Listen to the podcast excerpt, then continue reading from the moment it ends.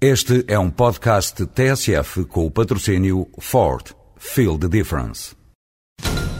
Senhores ouvintes, estamos à espera do verdito. O júri vai comunicar a decisão? Já está. A decisão foi tomada. O Ford S-Max foi considerado o carro do ano de 2007.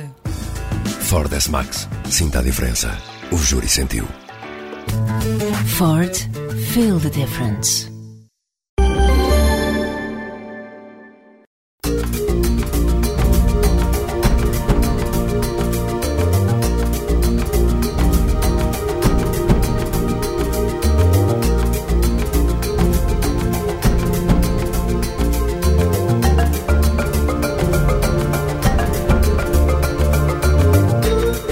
Gente como nós. Uma janela aberta para a multiculturalidade e riqueza social que os imigrantes trouxeram a Portugal.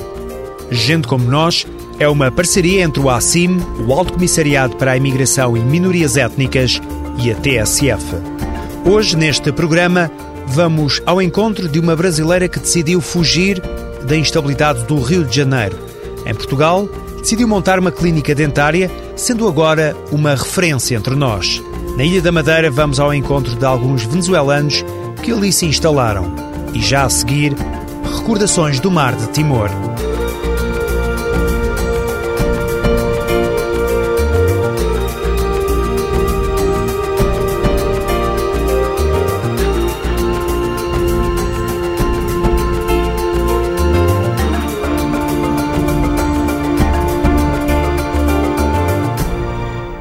Felícia é timorense.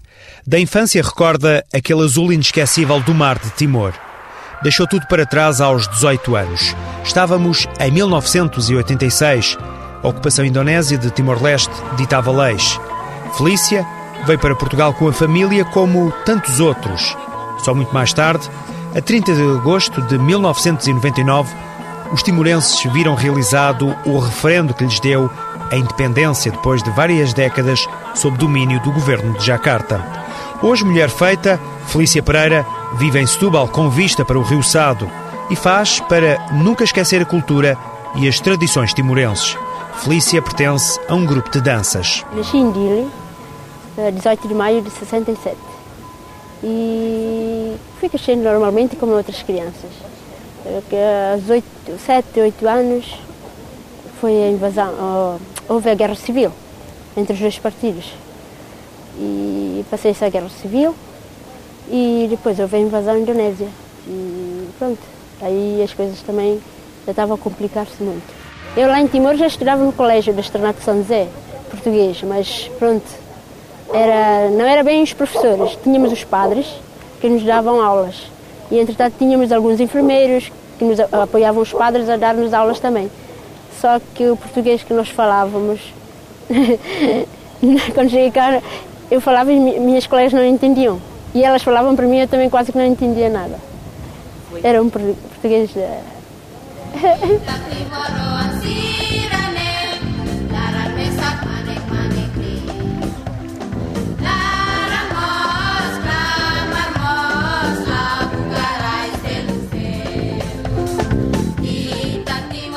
Cada zona tem o seu tipo de dança, depende. No batuque também há ritmos diferentes, o movimento dos pés também é diferente e temos algumas danças que adaptamos com as músicas portuguesas, mas cantadas pelos uh, músicos timorenses, com, o nosso, com as letras timorenses.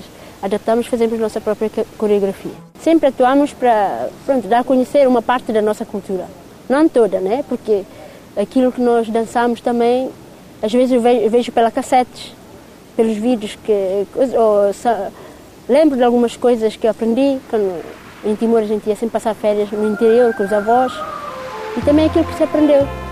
Foi-se aprendendo ao longo do tempo.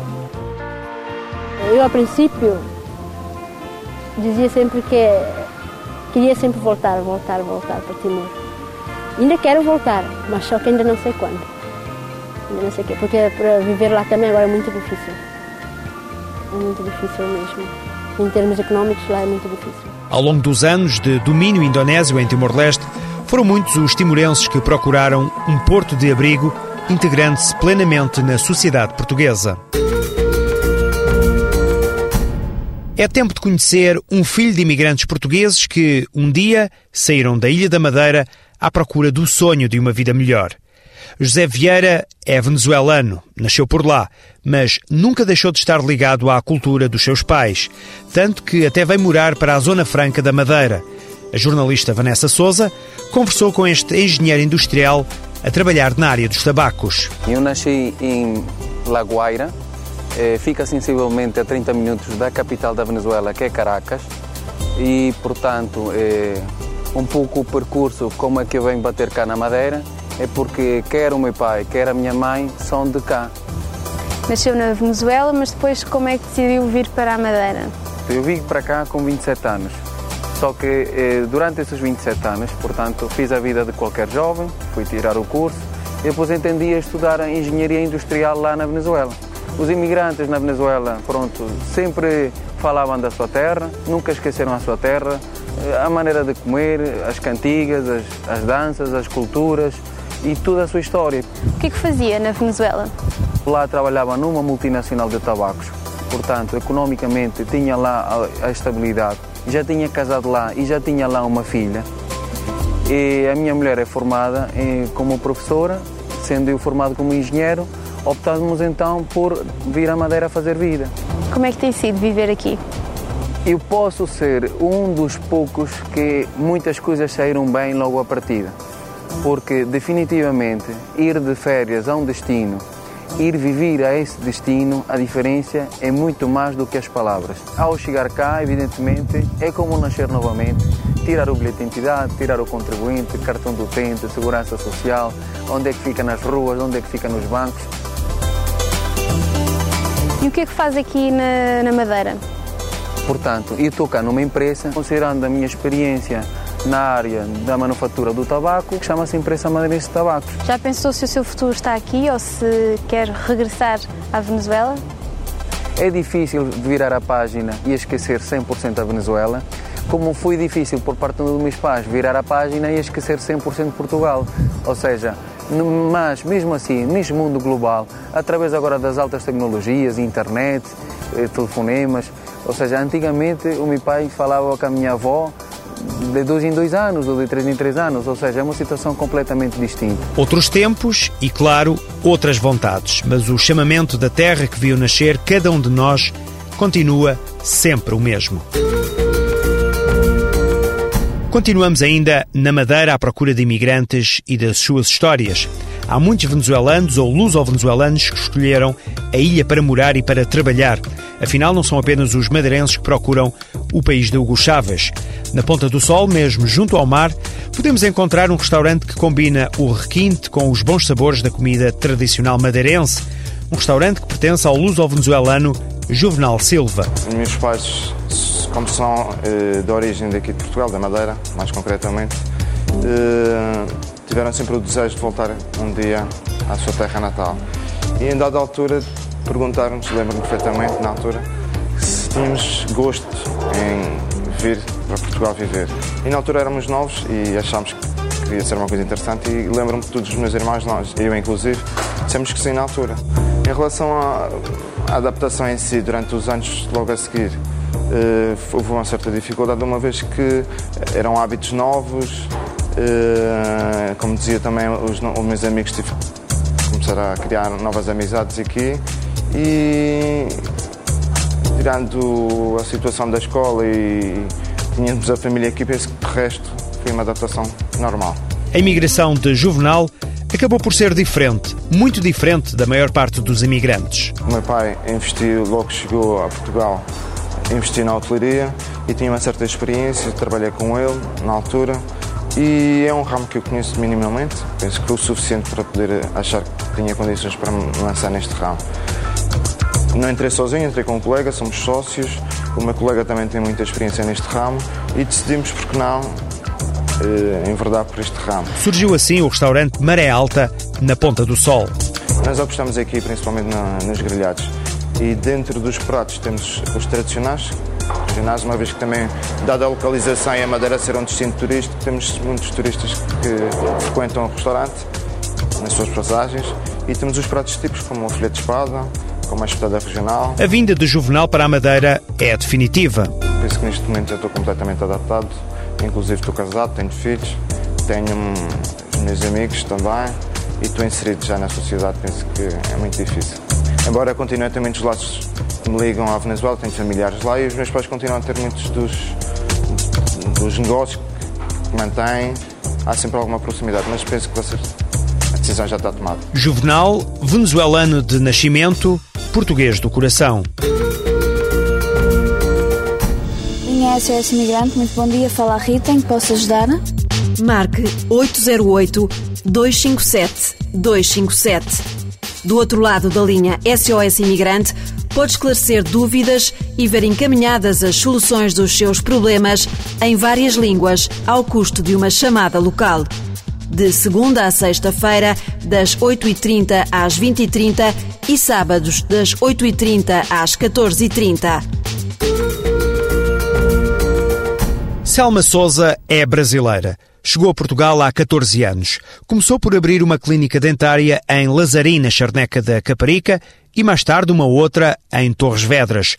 Hoje, as clínicas têm mais de 10 mil pacientes. Sim que eu entrei em Portugal, o primeiro lugar que eu me dirigi foi a faculdade para tentar uh, a legalização e saber o que, que era preciso. Porque a informação que eu tive no Brasil é que bastava que o documento fosse reconhecido pelo consulado português no Brasil e, e já estava feita a coisa. E quando eu cheguei aqui, deparei-me que não era isso, eu precisava de uma equivalência dada pela faculdade. E, e a partir daí eu comecei logo a, agilizar, a movimentar. Dei entrada primeiro no Porto, depois resolvi ir para Coimbra, onde tive mesmo que ficar sem trabalhar durante um ano, é, porque a gente está lá a tempo integral, não é? Todos os dias da semana, mas é, sabia que tinha um começo e um fim. Sabia exatamente qual era o tempo que eu ia é, necessitar para ter minha situação regularizada. Né? Não foi difícil, é, foi trabalhoso. As coisas dão trabalho. É, gente, desde que siga os trâmites que eles exigem, não é? é há trabalho. Portanto, a dificuldade é em todo lado, não é?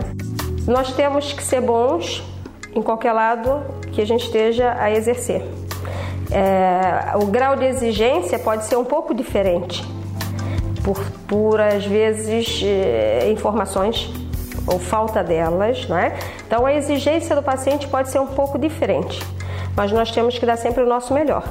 E nesse aspecto, é, penso que não tive dificuldades assim, porque a gente tem sempre que tentar dar o nosso melhor, não é?